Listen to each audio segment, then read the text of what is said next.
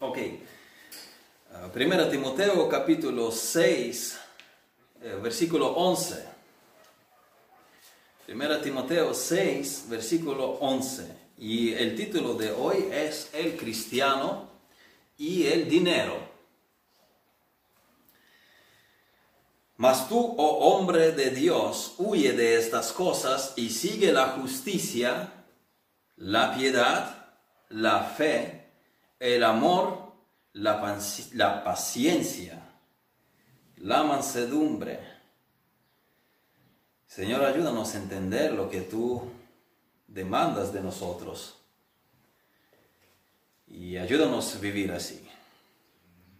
Ayúdanos a no ser contagiados con la hipocresía, acertar amén eh, los pasajes leídos y luego no poner esfuerzo en aplicarlos en nuestro andar diario. Ayúdanos a la hora que vemos y entendemos tu palabra, poner todo empeño de nuestra parte para vivir en obediencia, para honrarte con todas nuestras fuerzas. En el nombre de Jesús te lo pido. Amén. Amén.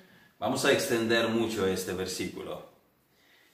En nuestro pasaje se nos manda huir de unas cosas y perseguir las otras.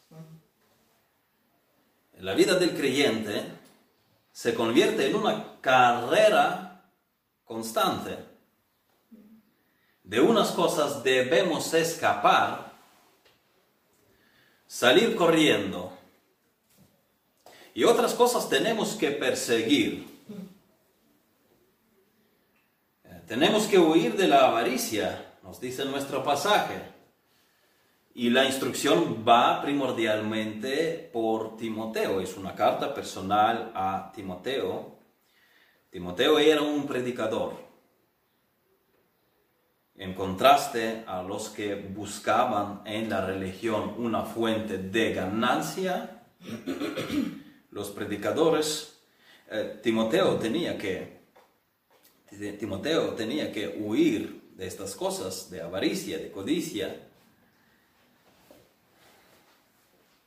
del amor al dinero. Y no sobra esta advertencia, pues resulta que Timoteo, por mucha confianza que Pablo tenía en este hombre, le advierte del peligro de la avaricia. Los predicadores no son inmunes a la codicia.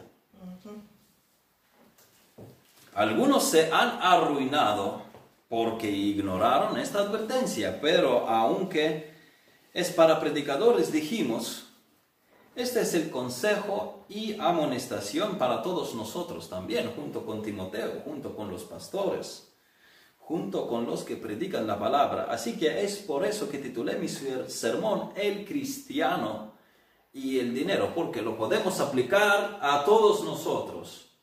No solo el predicador, el dinero, el cristiano y el dinero. Tratamos el tema de dinero porque el apóstol Pablo lo trata. No porque nos guste hablar del dinero. No porque ya nos ha gustado y ya tres sesiones consecutivas, los domingos, hablamos del dinero porque es uno de los temas favoritos. Vamos a través de toda la primera epístola de Pablo a Timoteo, versículo por versículo, desde el principio hasta el fin de la carta y en el proceso no saltamos eh, ningún pasaje, sino que abordamos todo. Y es por eso que nos toca hablar hoy del dinero. Me acuerdo en la reunión en una iglesia rural, la que mi padre había visitado, el predicador habló en contra del amor al dinero. Y la familia que había invitado a mi padre luego en casa, luego en casa se pone a quejarse eh, del sermón y dice, bueno, este hermano con su amor al dinero y, y así. Y mi padre se sorprendió y dice que a él le pareció un sermón excelente. Pero la esposa del hombre de aquella casa le dice, ay, si tan solo supieras que este hombre ya está predicando del mismo tema cuatro años. Así que esto es lo que nosotros no hacemos. Nos toca hablar del tema hoy porque los versículos van en este orden. No los colocamos versículos en la Biblia nosotros, pero no lo hacemos porque, como recientemente he visto en una cadena de televisión cristiana,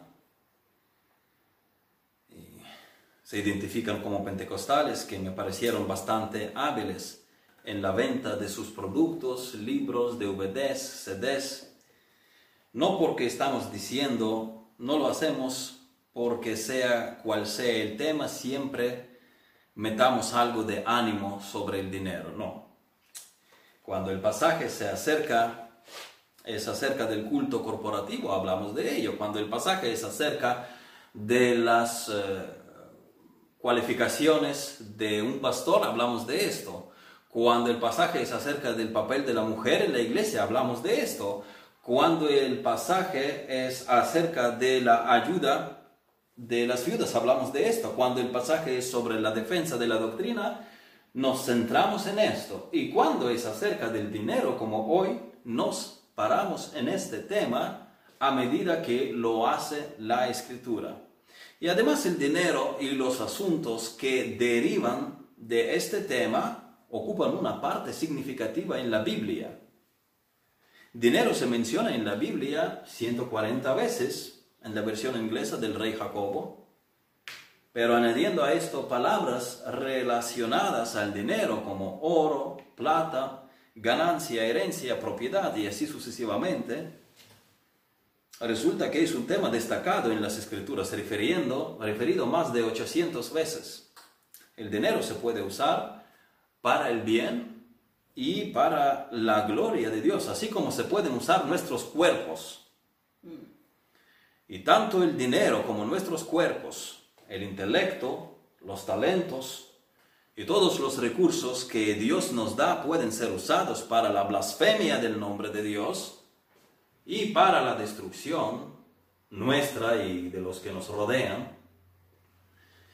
Pero volviendo al argumento que esto no es nuestro tema favorito, aunque merece estudio en su oportuno lugar, este no es el único tema en la Biblia y vamos a él, repito, a la medida que la escritura nos lleva en esta dirección. Quiero destacar dos cuestiones en esta mañana y la tarde después, eh, porque mi charla por momentos será más generalizada y ya que se nos advierte del amor al dinero, que es idolatría, avaricia es idolatría, como dice Pablo en otro lugar. Entonces entraríamos por momentos en consideraciones generales sobre la idolatría y otras cuestiones. Y esto a su vez nos puede llevar al alargamiento del discurso. Por lo cual nosotros podríamos, como la otra vez, dividir el sermón en dos partes pero así finalizaríamos el tema del manejo de finanzas y en general concluiríamos la advertencia sobre la idolatría, sobre el amor al dinero. Así que dos puntos en esta mañana y tarde, simplemente según el texto mismo, los distribuye entre los dos verbos, huye y persigue. Huye, persigue, dos verbos, y es lo que tenemos que hacer. Primero, se nos habla de lo que debemos escapar. Huye de estas cosas. ¿Cuáles estas cosas? Las que Pablo habló arriba. El amor al dinero. Y segundo dice lo que tenemos que perseguir. Sigue la justicia, la piedad, la fe, el amor, la paciencia, la mansedumbre. Este reservamos para la tarde. Nuestro pasaje dice, mas tú, oh hombre de Dios, huye de estas cosas. Huye de estas cosas. ¿Cuáles cosas? las cosas relacionadas al dinero y los problemas que el dinero trae. De esto tratan los versículos previos del capítulo. Primero Pablo llamando al contentamiento, exaltando el valor de esta virtud. El que está satisfecho con lo que Dios le ha dado es realmente rico porque no siente carencia de nada. Y nosotros, aparte de tener en vida diaria todo lo que nuestros cuerpos necesitan, lo cual frente a la eternidad tiene menor valor que el alma, pero aún así lo tenemos, todo lo que necesitamos, tenemos sustento, tenemos abrigo, tenemos cobijo. Tenemos con qué pagar las facturas, tenemos todo lo que necesitamos, nosotros vestimos bastante bien, yo estoy viendo a todos, están vestidos bastante bien y vienen en los coches. Pero aparte de tener todo lo que necesitamos, tenemos mucho más de esto, tenemos la paz con Dios, tenemos el perdón de los pecados, tenemos la vida eterna y la herencia en el cielo. Así que tenemos que estar satisfechos.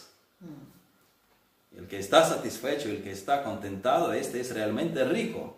Él sabe que tiene todo lo que necesita. Siguiente, Pablo advierte del amor al dinero y los daños que este vicio causa. Toda clase del mal es raíz de todos los males, dice Pablo. Extravío de la fe, aflicciones, codicias necias y dañosas, de esto Pablo acaba de hablar y ahora concluye, tú mantente alejado de estas cosas, huye de ellas. Yo quiero en esta primera parte poner el límite entre las cosas de las que nuestro pasaje no implica que debamos huir. Que no lo malinterpretemos y luego miraremos cuáles son estas cosas de las que sí debemos huir y esto lo dejamos por la tarde también junto con las cosas que tenemos que perseguir. Así que dos subdivisiones aquí, en esta primera parte, en la parte que trata lo que debemos escapar, antes de hablar de lo que hemos de perseguir, dos divisiones en esta primera parte, lo que esta instrucción no enseña y luego lo que ella enseña. Primero entonces, ¿qué es lo que no significa huir de estas cosas? Estas cosas habíamos dicho es el amor al dinero, la avaricia, particularmente en relación a los predicadores, el ejercer un ministerio por ganancia, no por el amor a la verdad de Cristo. Dice Pablo, tú cuídate, Timoteo, de estas cosas, huye simplemente de ellas. Hay cosas de las que tenemos que escapar, no ponernos a razonar con ellas. Simplemente huye. Tú ves el peligro de esta cosa, tú ves su acercamiento, corta enseguida no te pongas a contemplar con ella, medir su fuerza, valorar si eres capaz de superarla. Simplemente huye, cierra la puerta y escapa. Primero, esto no significa no ser diligente en el trabajo. Descuidar el trabajo en nombre del Señor. Los jóvenes con el entusiasmo para el ministerio deben entender que mientras Dios no les abre puertas para un ministerio remunerado o el ministerio a tiempo completo o a tiempo parcial. Es Dios quien abre estas posibilidades. Mientras no surge esta oportunidad, ellos deben ser conocidos por buenos trabajadores, haciendo los trabajos que les surjan. La Biblia dice en Proverbios 14, 23, en toda labor hay fruto. Mm. Haz el trabajo que te surge. Tendrás fruto de este trabajo. La Biblia dice también, si alguno no quiere trabajar, tampoco coma, según Tesalonicenses 3.10. Pablo aquí dice que incluso no se debe ayudar económicamente, no se debe ayudar económicamente a aquellos que no quieren trabajar, no necesariamente a, a aquellos que no tienen trabajo, puede que no tienen porque no les surgió, a pesar de su búsqueda intensiva, búsqueda a tiempo completo de su empleo. Pero los que no quieren trabajar, dice Pablo, a estos no ayudar. Esto, y esto no contradice en ningún momento al deber de hacer el bien a los necesitados. El consentir y participar en la pereza de alguien no es hacer el bien. El trabajo es recompensado por el Señor. Todo el trabajo que hayamos hecho en obediencia al Señor, sea trabajo en la evangelización, sea trabajo en discipulado, o sea el trabajo secular, es recompensado. Nosotros no somos gnósticos pensando que las cosas materiales son eh, inherentemente malas. Usamos las cosas materiales que Dios nos dio para honrar en ellas a Él Pablo dice en Colosenses 3:23, y todo lo que hagáis, todo lo que hagáis, hacedlo de corazón como para el Señor y no para los hombres. hombres. Eh, yo no soy un pastor, yo no soy ni, un predicador, ni diácono, ni misionera, dirá alguien, ¿qué recompensa tendrá del Señor? Será reducida entonces.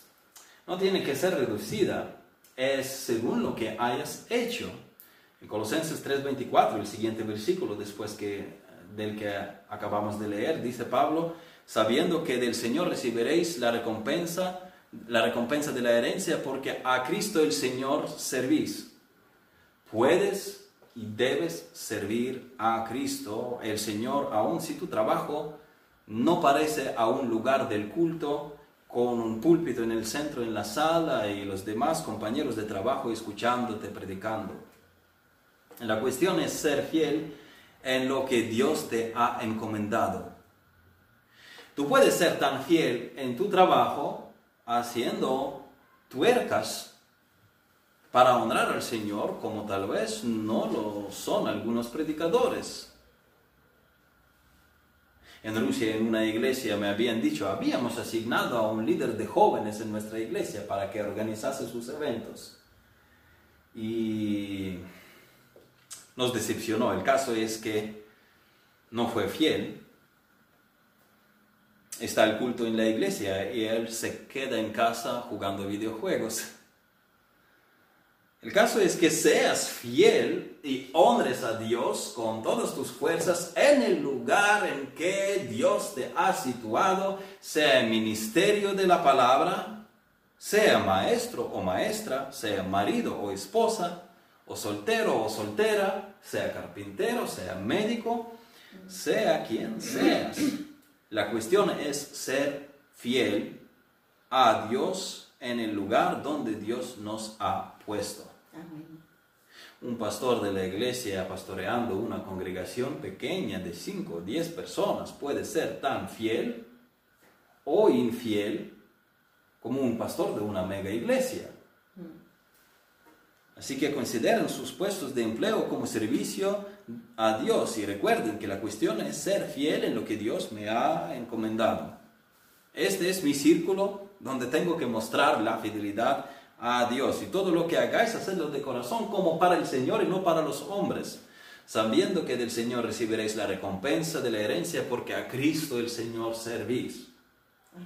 Este pasaje no llama a ser negligente en traer el sustento necesario a la casa, como quien dice, para ser más espiritual hay que aislarse de todos los asuntos del mundo.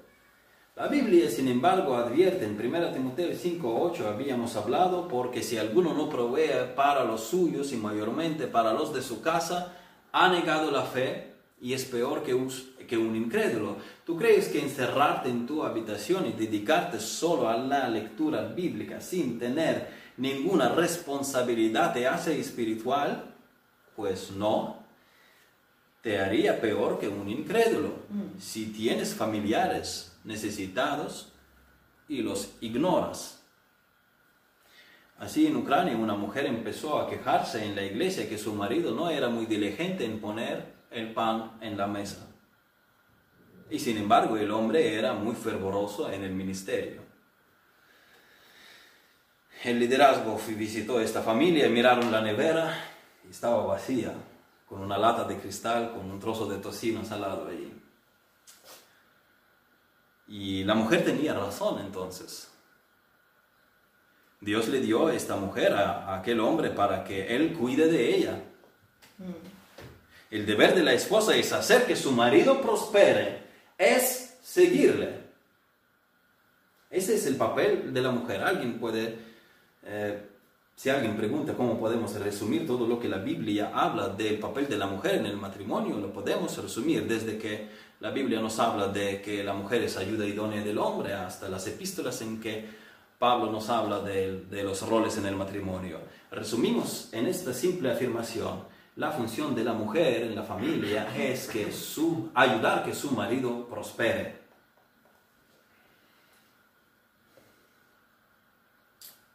Su función es ser ayuda idónea. Ella va detrás del marido donde vaya él.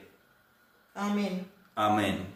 Ella está sujeta a su marido como conviene en el Señor. No se sujeta a él cuando él le pide hacer algo que contradiga la palabra de Dios.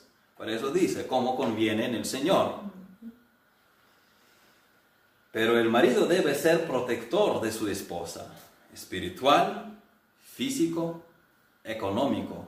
De modo que distanciarse de los deberes del hombre en el hogar, así como de los de la mujer, que es como hemos dicho, hacer todo lo que le ayuda a su marido a prosperar, distanciarse de los deberes, deberes no hace a nadie más espiritual. Y a esto no nos llama el pasaje cuando dice huye de estas cosas. No quiere decir, mira, deja tus, aparca tu trabajo, reduce tu trabajo para que, para que la nevera esté vacía.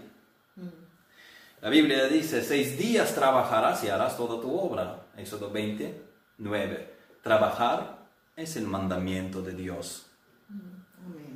Más bien nuestro texto implica que si estás frente a un dilema, trabajar un día más y no ir al culto, pudiendo ir, teniendo satisfechas, cubiertas tus necesidades, y trabajar un día más no te haría mucha diferencia.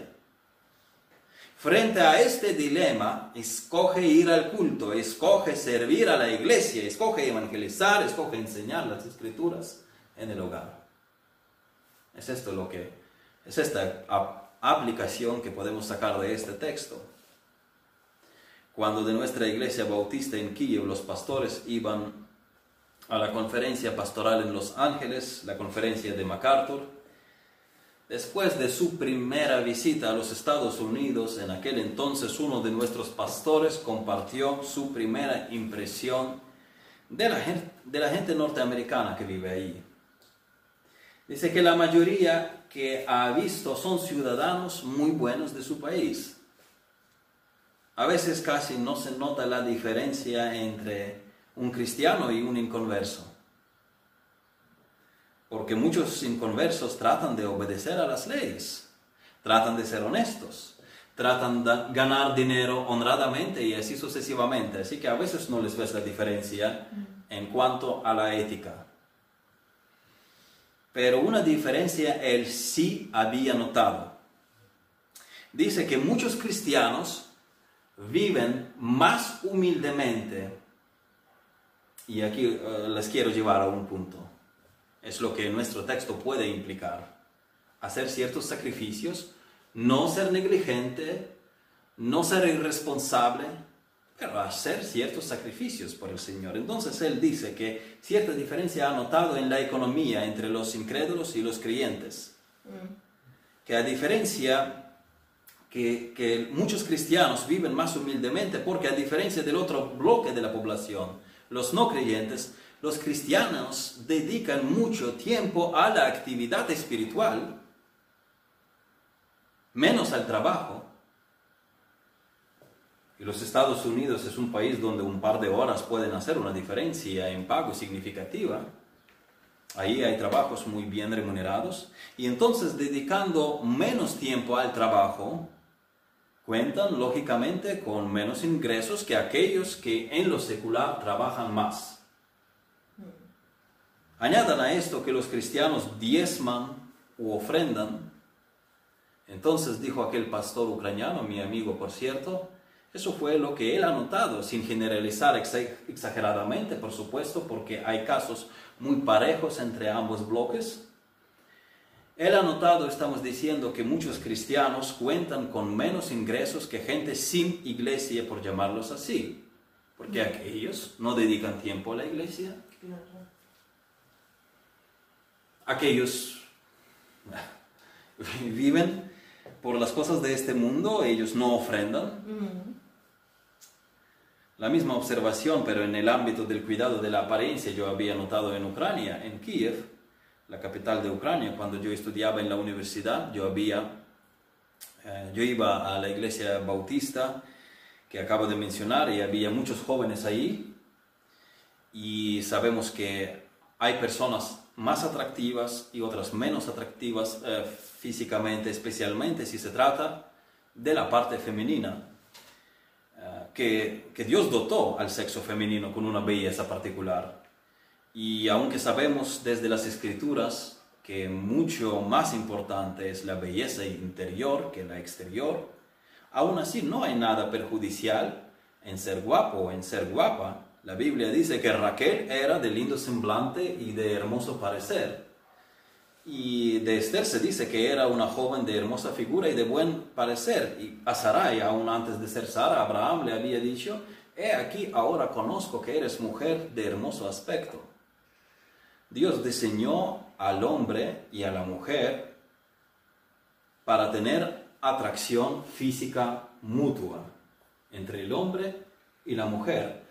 Salomón se expresó de forma sublime de la atracción física en Cantar de los Cantares, eh, la cual adorna aún más el matrimonio, le añade más hermosura, más deleite. Sin embargo, sin embargo, eh, la escritura describe la verdadera belleza yendo más allá de la filosofía más allá de la descripción que le da el mundo, más allá de la fisiología de, la persona, más bello es el mundo interior de la persona y todavía de mayor valor eh, que esto es la espiritualidad de la persona. El cuerpo con el tiempo marchita, se desfigura en los eh, accidentes, eh, se debilita por las enfermedades, pero la belleza espiritual debe ir en mejor. La Biblia dice en Proverbios 31, 30, engañosa es la gracia y vana la hermosura, la mujer que tema a Jehová, esa será alabada. Pedro dice eh, también en Primera de Pedro, capítulo 3, versículos de 3 a 5, vuestro atavío no sea el externo, de peinados ostentosos, de adornos de oro o de vestidos lujosos, sino el interno, el de corazón, en el incorruptible ornato de un espíritu afable y apacible que es de grande estima delante de Dios, porque así también se ataviaban en otro tiempo aquellas santas mujeres que esperaban en Dios, estando sujetas a sus maridos. No importa cuán guapa seas exteriormente, procura más mantener la belleza interior, la belleza espiritual, así como los hombres deben proponer la prioridad número uno, entrenar los músculos espirituales en la oración, en el estudio de la palabra, en el liderazgo en el hogar, en el servicio en la iglesia. Pues verán, muchas hermanas en aquella nuestra iglesia han ido tras esta regla bíblica y no todas podrían competir con las muchachas en el mundo en cuanto a la belleza exterior. No es que alguien quisiera competir, por supuesto que no, es una manera de decir. Las mujeres en el mundo, no conociendo el valor de las cosas espirituales, persiguen lo material y lo que los ojos ven y se proponen a cuidarse más con el deporte, fitness, maquillajes, eh, moda, etc. Pues la diferencia en la mentalidad entre los jóvenes en la universidad, donde yo estaba, y los de la iglesia, es radicalmente diferente, evidentemente. Eh, las hermanas de la iglesia no persiguen los mismos valores que las mujeres del mundo e invierten su tiempo su energía, su dinero en los ministerios de la iglesia, no en un club de fitness. Después de las clases en la universidad, después del colegio, después del trabajo, los jóvenes cristianos corren a la iglesia. Es, esta, eh, es este cuadro que yo veía ahí. Como era grande, repito, la iglesia cada día había alguna actividad, culto, clases bíblicas, ensayo de un coro, ensayo de otro coro, había cuatro coros en la iglesia. No es que en la iglesia la gente no sea ordenada, no sea pulcra en su aspecto, no, no es esto. Simplemente por el aspecto puedes un poco valorar las inclinaciones de esta persona. Bueno, ustedes entienden, es como, es como una joven, eh, es como si una joven nos preguntase si le sugiriéramos decir sí para casarse con un hombre que saca selfies de él mismo en, en el espejo, pues la respuesta es obvia. Nosotros le sugeriríamos más bien preguntar cuánto tiempo diariamente el hombre dedica a la oración y a partir de las respuestas a las preguntas de esta índole ir decidiendo. Pues más o menos así mi pastor en el pasado había notado la diferencia entre los americanos, miembros de las iglesias cristianas, y los no pertenecientes a ninguna iglesia. Si la vida cristiana te puede limitar y te va a limitar muchas veces económicamente también, pues nosotros asumimos con amor a Cristo, con alegría en el corazón, este reto para obedecer, para invertir nuestra energía, nuestro tiempo, nuestro dinero, recursos para los valores de verdad, para los valores espirituales.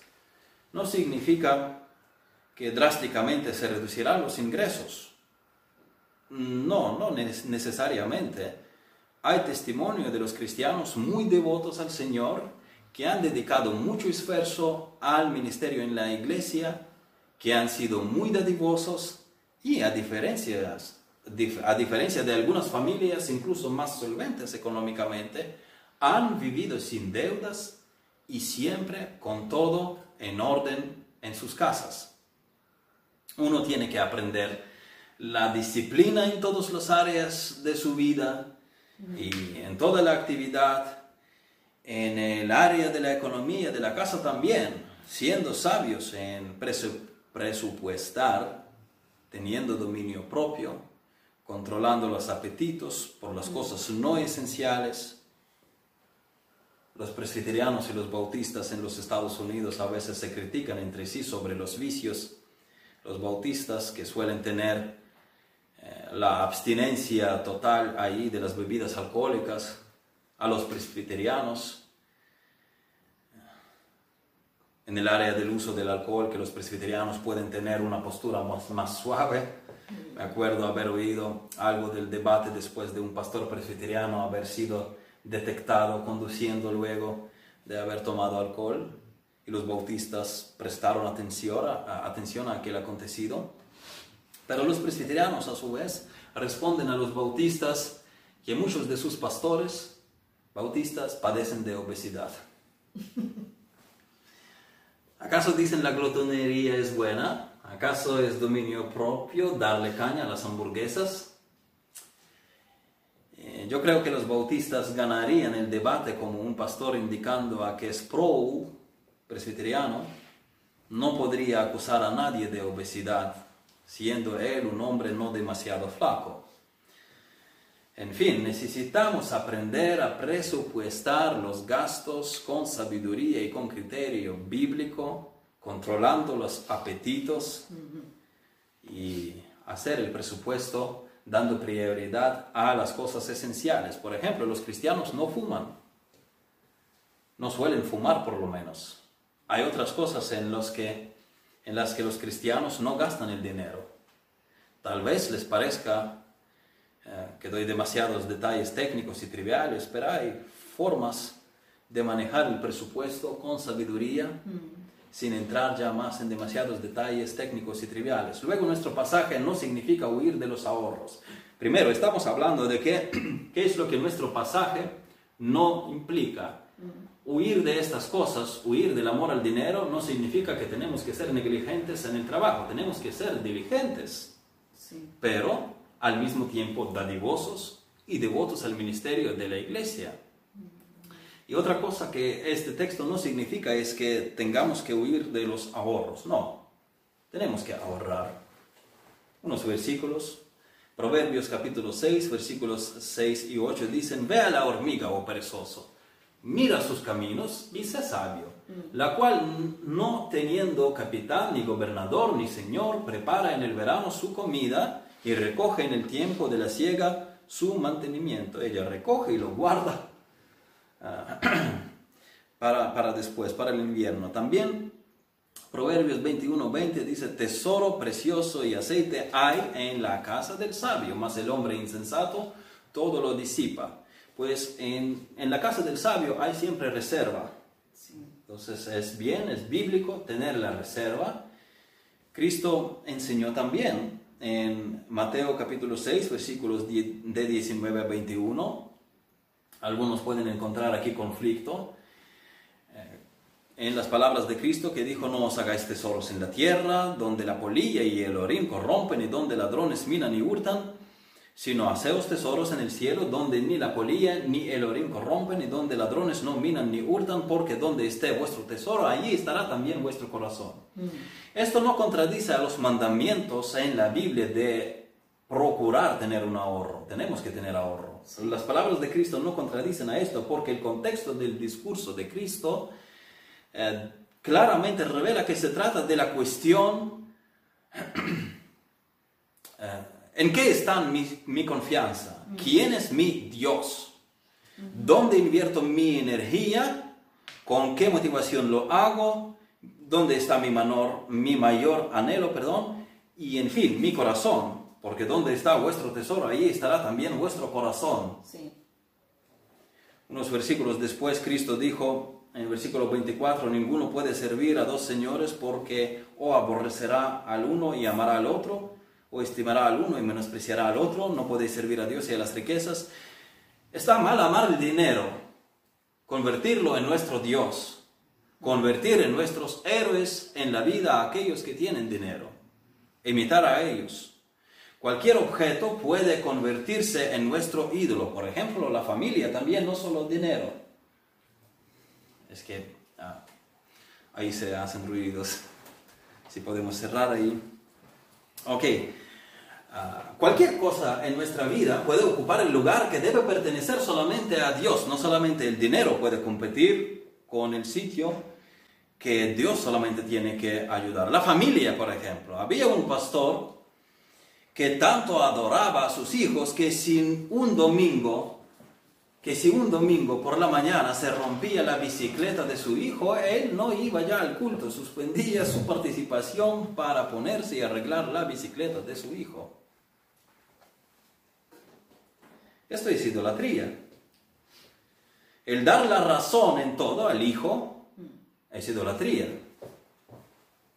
Hay cierta controversia en la que tu hijo está equivocado, la verdad no está del lado de él, pero le das la razón a él, oprimiendo al inocente.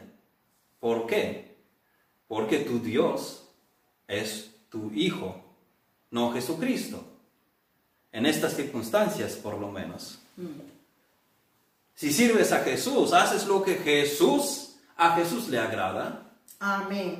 sin acepción de personas. Tú dices, esto ha dicho Jesús, esto está por encima de mi hijo, de mi madre, de mi hermano, de, de nadie. Esto ha dicho Jesús, Él es mi Dios. Sí, Señor. Juan escribió a los cristianos, no a los incrédulos, hijitos guardaos de los hijos, 1 de Juan 5:21. Estos son creyentes, hijitos, dice hijitos. Estos no van a ir directamente a un templo pagano, ¿verdad? No van a ir fácilmente a las fiestas paganas, son cristianos. Entonces, ¿de qué ídolos se trata? ¿A qué ídolos se refiere Juan? De los ídolos del corazón. Todo aquello que tenga preeminencia en nuestras vidas. Hay muchos ídolos. La pereza también es idolatría. Es la idolatría hacia el cuerpo de uno mismo. Es mimar el cuerpo y darle todos los placeres. Dios te dio cuerpo para servir a Dios, no para mimar el cuerpo. La televisión, el móvil, el chat pueden ser ídolos. Dirás, oiga, esto ya lo sabemos. ¿Por qué nos detenemos en estos rudimentos? Vamos a las doctrinas más profundas un poquito. Porque puede haber gente que no sabe ni estos rudimentos. Tenemos que hablar de todo. Puede haber gente que ni lo quiere saber. Tenemos diferentes niveles de la devoción a Dios y de la madurez espiritual. Mientras algunos tienen ciertas áreas de su vida ordenadas y conformadas a la palabra de Dios, otros ni tan siquiera se dan cuenta que tales áreas existen o que necesitan ajustes. No es que no sepan lo que la Biblia diga y cómo es que hay que corregirlo, es que hay casos que ni tan siquiera quieran saber lo que dice la Biblia, porque prefieren seguir con su filosofía de vida. Una cosa es que un cristiano inmaduro, confrontado con la palabra, la abre y dice, admito mi error. Hmm, sí, sí, tienes razón porque lo dice la Biblia. Y una cuestión que si, eh, una cosa que un cristiano batalla, cae, se levanta, pero con, con humildad admite, sí, así dice la Biblia, contra ella no tengo objeciones y me someto. Pero otra cosa es cuando quieres ayudar a alguien a salir de su error y le dices, vamos a ver lo que dice la Biblia, vamos a abrir la Biblia. Y te contestan, no, no quiero que me la leas porque la vas a interpretar a tu manera. ¿Qué? Se trata de saber lo que dice la Biblia para empezar. Para empezar, vamos nada más leer. Y si crees que voy a torcer lo leído, voy a interpretarlo a mi manera, bueno, leamos el texto ambos y tú, no yo, tú me explicarás el significado de lo leído y yo te escucharé. Pero el caso es que ni siquiera te interesa saber lo que dice la Biblia, por eso evitas que sea leída. A ti te interesa vivir en tu carnalidad, vivir en tu pecado, vivir en tu ignorancia, porque eso es lo que te gusta. El saber lo que dice Dios no te gusta tanto como seguir doblando tu línea. Por eso dices, no quiero que me leas la Biblia. Así hablan los incrédulos. Ellos no quieren cambiar nada y dicen, mira, yo, yo ni tan siquiera no quiero que me lo abras ni, ni que lo hables. Y me cuesta creer que un creyente, una persona regenerada, puede negar de esta manera, ser confrontada con la escritura. Negar saber lo que ella dice. Ah, vamos a abrir para empezar y leerla antes de decir, no, no me la leas. Y tú me corregirás, tú dirás, no, no, no, mira, te equivocaste, Igor, mira este texto, mira esta palabra, mira lo que dice, ¿ves? Tú exageraste pero es que no quieres ni abrirla para leer. Hay mucha probabilidad de que no eres salvo o no eres salva y es por eso que te da igual lo que dice la Biblia porque no amas a Jesucristo. No te interesa lo que enseña Jesucristo. No has negado a ti mismo, no has negado a ti misma, no has negado tu yo y juegas en la religión presumiendo de tu falsa espiritualidad. Si has conocido al Señor, te sometes a la verdad absoluta, te sometes a la palabra escrita de Dios. De esto inicia tu fe. Oye, si la Biblia no es la base de tu fe, no tienes criterio absoluto en qué creer. Ala, se puede creer a rumbo en todo lo que surja. Dirás, no, yo veo sueños y revelaciones. Esto no es un criterio absoluto un seguidor de Nueva Era puede venir con, su experiencia privada, con sueños y revelaciones. Un, perdón, un budista, un hinduista, un zulú de África. Tú debes basar tu fe en la palabra escrita de Dios, que es la Biblia. No es difícil que alguien venga y diga, Dios me ha hablado, pero... Mira, pero eh, esto no es eh, la verdad proposicional. Esto puede, pueden decir muchos. Yo no tengo certeza de que lo que dices te lo haya dicho Dios. ¿Quién lo garantiza? ¿O quién garantiza que esto no haya sido efecto de los demasiados chicharrones que hayas podido comer antes de acostarte a dormir? Así que yo me rijo únicamente por la palabra escrita de Dios. Y cuando digo esto, aquí tendré que andar con delicadeza, porque se tratará de, una atención con nuestros hermanos centrados en la palabra, pero hay que siempre tener presentes siempre, ciertas eh, precauciones. Cuando digo esto, no me limito al neopentecostalismo únicamente, aunque al neopentecostalismo en el primer lugar. Digo neopentecostalismo, no pentecostalismo, porque lo que aquí se llama pentecostal en España, eh, en, estos entornos por lo menos, en lo que yo, eh, con los que yo soy familiarizado, los pentecostales que conozco, esto es lo que aquí se llama pentecostal. Los pentecostales que conozco en Ucrania lo llamarían demoníaco. Y lo hablo con rigor porque en la iglesia rural pentecostal, en el pueblo de mis abuelos en Ucrania, un hombre que había hecho profesión de fe en una iglesia carismática en otra ciudad, preguntó al diácono de la iglesia pentecostal, la de mi pueblo, que era una iglesia, aunque yo no esté de acuerdo con algunos de sus posturas, posturas, aquella iglesia en práctica no parece nada a los que se llaman pentecostales aquí. Y que la mujer no debe ser pastora y no debe predicar y que cada uno debe vestirse con modestia y, con, en conformidad a su sexo. Estas y otras cosas se dan por sentadas ahí. Incluso se sorprenderían si les preguntases, por ejemplo, por mujeres pastoras te dirían, pero está claramente escrito en la Biblia. ¿A qué viene esta pregunta? Entonces, aquel carismático, estamos diciendo, preguntó al diácono de aquella iglesia pentecostal qué opinaba sobre las prácticas carismáticas. Bueno, son diversas prácticas en el culto que no se hallan en las escrituras, sacudidas y caídas frenéticas al suelo, aullido, incluso los vómitos, y esta fue la respuesta de aquel diácono. Noten que es de pentecostal a pentecostal, al neopentecostal más bien. Esa fue su respuesta. Son cosas demoníacas. Él dijo, estos son los demonios que os hacen todas estas cosas, que os echan al suelo. Wow. Hay pentecostales que piensan con claridad y que aunque surgen de un movimiento teológicamente contradictorio de los siglos XIX y XX y están confundidos, yo les llamaría creyentes bíblicos, así como los corintios estaban confundidos sobre los dones espirituales o los gálatas sobre la circuncisión, sobre la ley, pero aún según siendo, pero aún ellos son llamadas iglesias.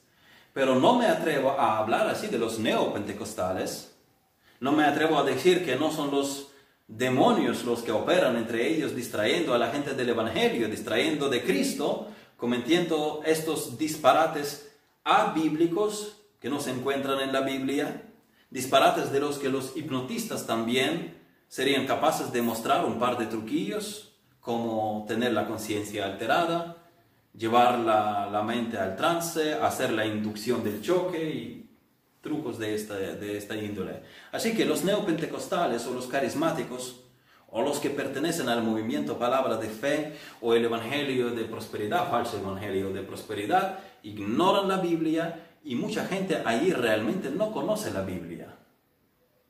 Pero también en un sentido totalmente diferente, bueno, y los que conocen la tuercen, hay, hay los que conocen y otros simplemente creen a ciegas a todo lo que se les dice, eh, torciendo la Biblia. Pero también en un sentido totalmente diferente, y aquí es donde voy a andar con precaución, con delicadeza, también yo tendría cierto cuidado de la ciega ortodoxia dentro del marco de la tradición teológica. Cierto cuidado, solo una pequeña precaución, para no ir por el camino de Roma o por el camino del cristianismo constantiniano, en que la oficina dicta qué cosas creer. Por ejemplo, yo tengo un vínculo muy estrecho con la teología reformada, porque yo adopto la soteriología, la doctrina de salvación reformada. Y por supuesto, adopto otras doctrinas que son bíblicas y las compartimos porque son bíblicas. La doctrina sobre la inspiración divina de las escrituras, eh, la doctrina de Dios, la doctrina de Jesucristo, la deidad de Jesucristo, su humanidad, eh, la doctrina de salvación, hemos dicho, la doctrina del Espíritu Santo, luego en la doctrina sobre las cosas futuras hay más diversidad.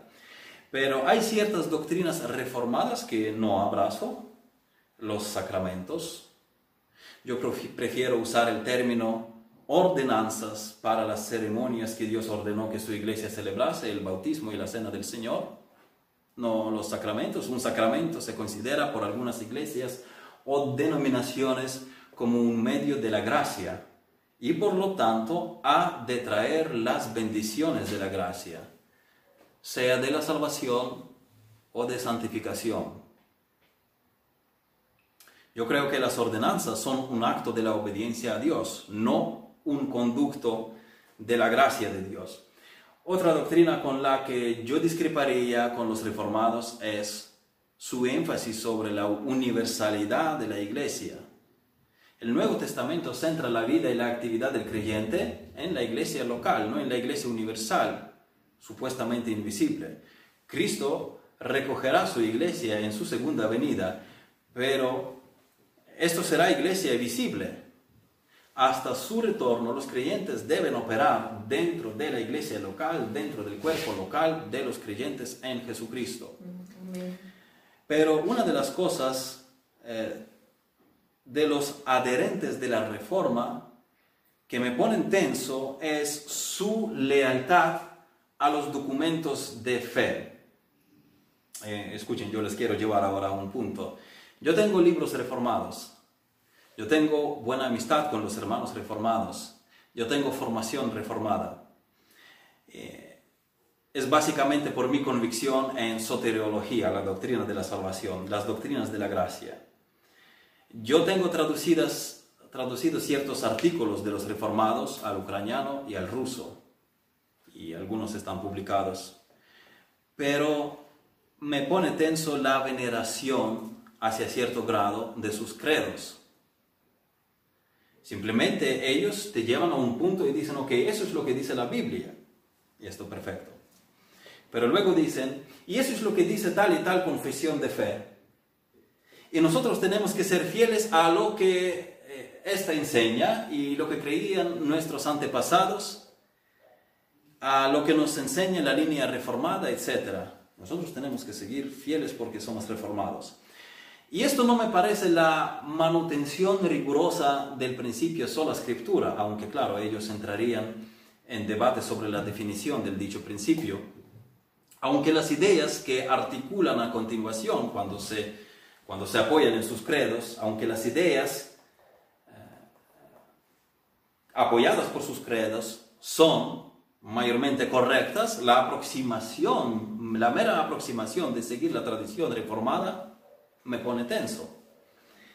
Un ejemplo, mi amigo, pastor, eh, leyendo un libro de un autor reformado, eh, en una parte polémica del libro, el autor contiende con los que tienen un punto de vista diferente sobre la sumisión del Hijo al Padre, del Hijo de Dios al Padre, la sumisión de la segunda persona de la Trinidad a la primera, hay controversia, si Cristo es eternamente sujeto al Padre o la sumisión de Cristo en un punto eh, ocurrió en un punto de la historia.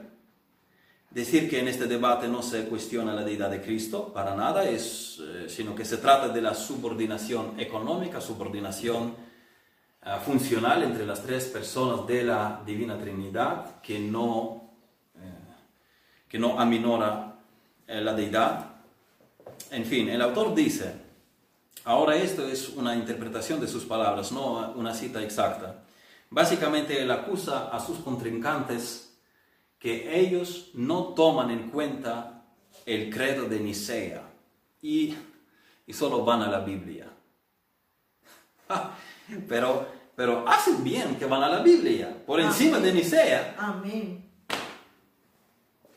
El hombre mismo casi reconoce que como quien dice, hey, nosotros tenemos Nicea y ellos tienen solo la Biblia. Pero, pero está bien que ellos tengan solo la Biblia.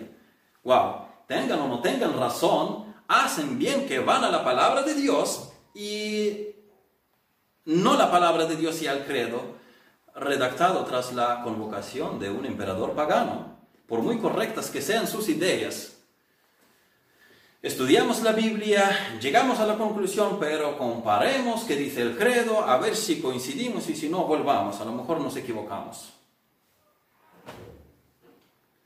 Esto ya a mi juicio suena como más tradición romana. Estando de acuerdo con tal vez 90% de lo que los reformados enseñan, yo, no me llamo reformado por semejantes razones, creyendo que los creyentes ni debían intentar reformar, reformar el catolicismo romano. ¿Para qué reformar el sistema de la bestia?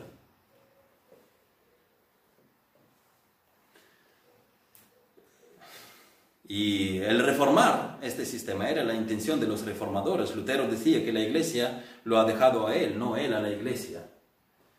Ellos querían mejorar la iglesia de Roma. Lutero con los 95 tesis más se enfadaba con las indulgencias. Mientras otras cosas de reforma no le incomodaban como eh, de Roma, perdón, no le incomodaban como el bautismo de los niños, y sabiendo nosotros que había grupos de los cristianos que nunca habían pertenecido a la iglesia romana y tomaban estas cosas como bautismo del creyente por sentadas. Así que Lutero, pues sí, es nuestro, es nuestro sí. Predica la salvación por gracia mediante la fe en Jesucristo. Pero decir también que había cristianos contemporáneos de él que entendían las escrituras aún mejor que él. Así que tampoco el ser reformado te garantiza tener todas las doctrinas resueltas. Porque, repito, había gente que las tenían bien entendidas antes que surgiesen los reformadores y entendidas con bastante mayor claridad, mayor avance, teniendo rotas las ataduras, o más bien no teniendo ninguna ataduras con Roma y no teniendo intención de reformar Roma. Solo que no todos ellos tenían los príncipes alemanes a su favor, defendiéndoles o escondiéndoles en un castillo. Y muchos de ellos fueron aniquilados, despojados de sus bienes, de sus herencias. Por eso no le da a los reformadores más criterio, eh, eso no les da a los reformadores más criterio en la doctrina. De modo que yo no me llamo reformado, yo soy bautista. Simplemente bautista, este nombre nos habían puesto en plan despectivo. Eh, como los cristianos en Antioquía, no nos jactamos con este nombre, pero nos identificamos de alguna manera para, de una forma más precisa, decir lo que creemos. Y los bautistas históricamente han creído esto. La Biblia es la base autoritativa de nuestra fe y práctica han creído en la autonomía de la iglesia local, que una iglesia no tiene autoridad, ninguna autoridad sobre otra iglesia. Ah, dos ordenanzas, sacerdocio de todos los creyentes, membresía de los regenerados en la iglesia local. Nosotros solamente aceptamos en membresía a las personas que, que creemos que han dado señales ah, de, de que son salvos. separación entre la iglesia y el Estado. Muchos reformados habían seguido el patrón de Roma, instalando la religión a nivel estatal. No todos. Yo oí de un presbiteriano que se indignó con los puritanos que pusieron en la prisión a un bautista por su predicación, así que no todos. Y siguiente, libertad de la conciencia y dos oficios, pastor y diácono. Alguien puede decir, oh, ser llamado solo bautista no es serio porque hay muchas iglesias bautistas desordenadas. Los reformados sí que son serios. Oigan, los reformados pueden ser serios así como orgullosos, lo, orgullosos, lo cual, esto último, algunos de ellos también admiten. Pero en cuanto a la seriedad, las tendencias liberales que algunas iglesias bautistas sufren, también pasan en las iglesias cuyo linaje procede desde la reforma. Y hay muchos que se llaman a sí mismos cristianos, simplemente cristianos, dicen, yo soy cristiano, somos una iglesia cristiana, pero cuya doctrina y vida no tiene nada que ver con el cristianismo. Entonces, ¿qué? Yo no por eso diré, ah, bueno, como ellos se llaman cristianos, ya no me llamo cristiano, porque todos pensarán que soy como ellos, porque todos pensarán que yo tampoco soy serio. Mm. Oigan, yo soy cristiano, ellos no son, por mucho que se llamen cristianos, ellos no son cristianos si no obedecen, si no se sujetan al señorío de Jesucristo.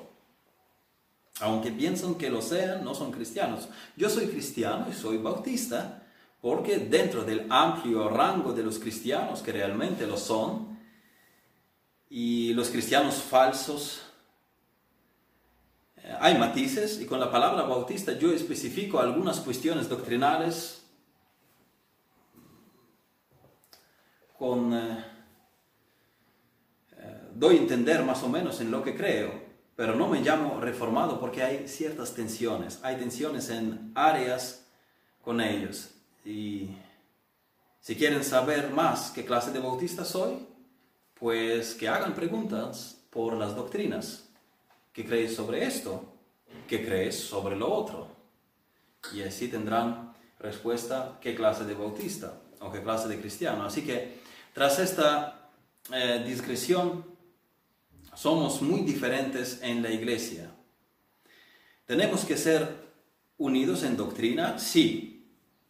Eh, yo estoy agradecido a Dios y muy feliz que en esto no hemos tenido discrepancias manifiestas, por lo menos. Lo que creemos está publicado en la página web, web en las redes, está en las predicaciones, pero y yo no veo muchas discrepancias, yo no veo objeciones, yo no, no veo que alguien diga, oiga, no, esto sí que yo no puedo tragar. Yo en mi conciencia estoy persuadido de otra manera. Pero eh, tenemos desafíos peculiares. Estamos hablando que somos diferentes en nuestro nivel espiritual. Entonces tenemos desafíos peculiares, tenemos historial peculiar, tenemos niveles diferentes de la madurez espiritual y tengo que tratar las cosas a nivel específico con distintos hermanos. Mismamente en términos de doctrina hay hermanos que comen viandas e incluso nueces que hay que trabajar en la cáscara para sacar el alimento hay que estudiar muchas horas para sacar una doctrina. Otros necesitan aprender a beber leche. Otros necesitan ser obligados incluso a beber leche. Y nos detenemos en todo e intentamos enseñar a todos. Ustedes habrán notado que tanto hemos exhortado en contra de la idolatría, idolatría con el dinero, con la familia, con los hijos, con uno mismo, con las cosas materiales, etc. Tanto hemos hablado de la idolatría como nombrado, nombrado no estudiado aún, retos doctrinales relacionados, por ejemplo, con la iglesia, con el concepto de la iglesia. Nosotros intentamos poner en la mesa tanto embutidos como un plato de nata, como aquel polaco en la casa alemana. Y cada uno que coja lo que en este punto su estómago sea capaz de digerir. Cualquiera que sea el caso, la idolatría en sus diversas formas, manifestaciones, objetos de adoración, es afrenta contra Dios. Pablo dice, por tanto, amados míos, huid de la idolatría, 1 Corintios 10, 14. Es otra cosa de la que tenemos que huir. Tenemos que huir del amor al dinero. Tenemos que huir de la fornicación, como dice Pablo en 1 Corintios 6, 18. En 2 Timoteo 2.22 dice, huye también de las pasiones juveniles. Tenemos que también evitar a la gente que, a la gente que Pablo describe en 2 Epístola a Timoteo, 2 Timoteo capítulo 2 versículos eh, capítulo 3, versículos de 1 a 5. Dice, también debes saber esto, que en los postreros días vendrán, vendrán tiempos peligrosos, porque habrá hombres amadores de sí mismos, avaros, vanagloriosos, soberbios, blasfemos, desobedientes a los padres, ingratos, impíos, sin afecto natural, implacables, calumniadores, intemperantes, crueles, aborrecedores de lo bueno, traidores, impetuosos, infatuosos, infatuados, perdón, es que se me enreda la, la lengua. Cuando duermo pocas horas en la noche, tengo dificultad de hablar al día siguiente y no he dormido mucho. infatuados, amadores de los deleites más que de Dios, que tendrán apariencia de piedad, pero negarán la eficacia de ella. Y luego dice, a estos evita, a estos evita, simplemente aléjate de ellos, déjalos. Sí. De todo esto debemos huir, no razonar. La avaricia es idolatría. Vamos a traer estos versículos que en la sección anterior de esta serie habíamos leído ya. Colosenses 3:5 dice, Haced morir pues lo terrenal en vosotros, fornicación, impureza, pasiones desordenadas, malos deseos y avaricia, que es idolatría. Es idolatría porque sencillamente pretende ocupar el lugar de Dios en el corazón de la persona. Todo es dirigido para satisfacer las pasiones, no servir a Dios, satisfacer los deseos de mi yo. También este texto, Efesios 5:5, porque sabéis esto que ningún fornicario o inmundo o avaro que es idólatra tiene herencia en el reino de Cristo y de Dios. Es idólatra, avaro es idólatra, dice. Una persona avara no podrá servir a Dios, habrá eh, intereses divididos. Ninguno puede servir a dos señores porque o aborrecerá al uno y amará al otro, o estimará al uno y menospreciará al otro, no podéis servir a Dios y a las riquezas. Mas tú, oh hombre de Dios, huye de estas cosas, dice Pablo a Timoteo. No debemos amar al dinero para gastarlo en nosotros mismos, sino para que para dar nuestro dinero a Dios y administrarlo de acuerdo con su sabiduría. Por supuesto, volviendo al tema de ahorrar, no estamos en contra de los ahorros. La Biblia dice en Romanos 13:8, no debáis a nadie nada, sino el amaros unos a otros, porque el que ama al prójimo ha cumplido la ley. Una de las maneras de no meterse en deudas es tener reserva propia para los imprevistos. Sí. No vivan mensualmente de los 100% de, de, ingresos. Aparten una cantidad para el ahorro, otra para la ofrenda en la iglesia y vivan de una parte del salario, no de todo el salario. Digamos, pueden programar y vivir de los 80% del sueldo. 10% pueden apartar para los ahorros o la cantidad que ustedes consideran oportuna. 10% o u otra cantidad como una manera de autodisciplinarse y organizar finanzas, pueden ofrendar otros 10%. Nosotros no enseñamos el diezmo en la iglesia, lo, tenemos, lo, tomamos por referencia tal vez. Yo creo que el diezmo formaba, formaba parte tributaria de la sociedad del Estado teocrático de Israel. Yo creo que el Nuevo Testamento enseña que en la iglesia se hagan ofrendas voluntarias.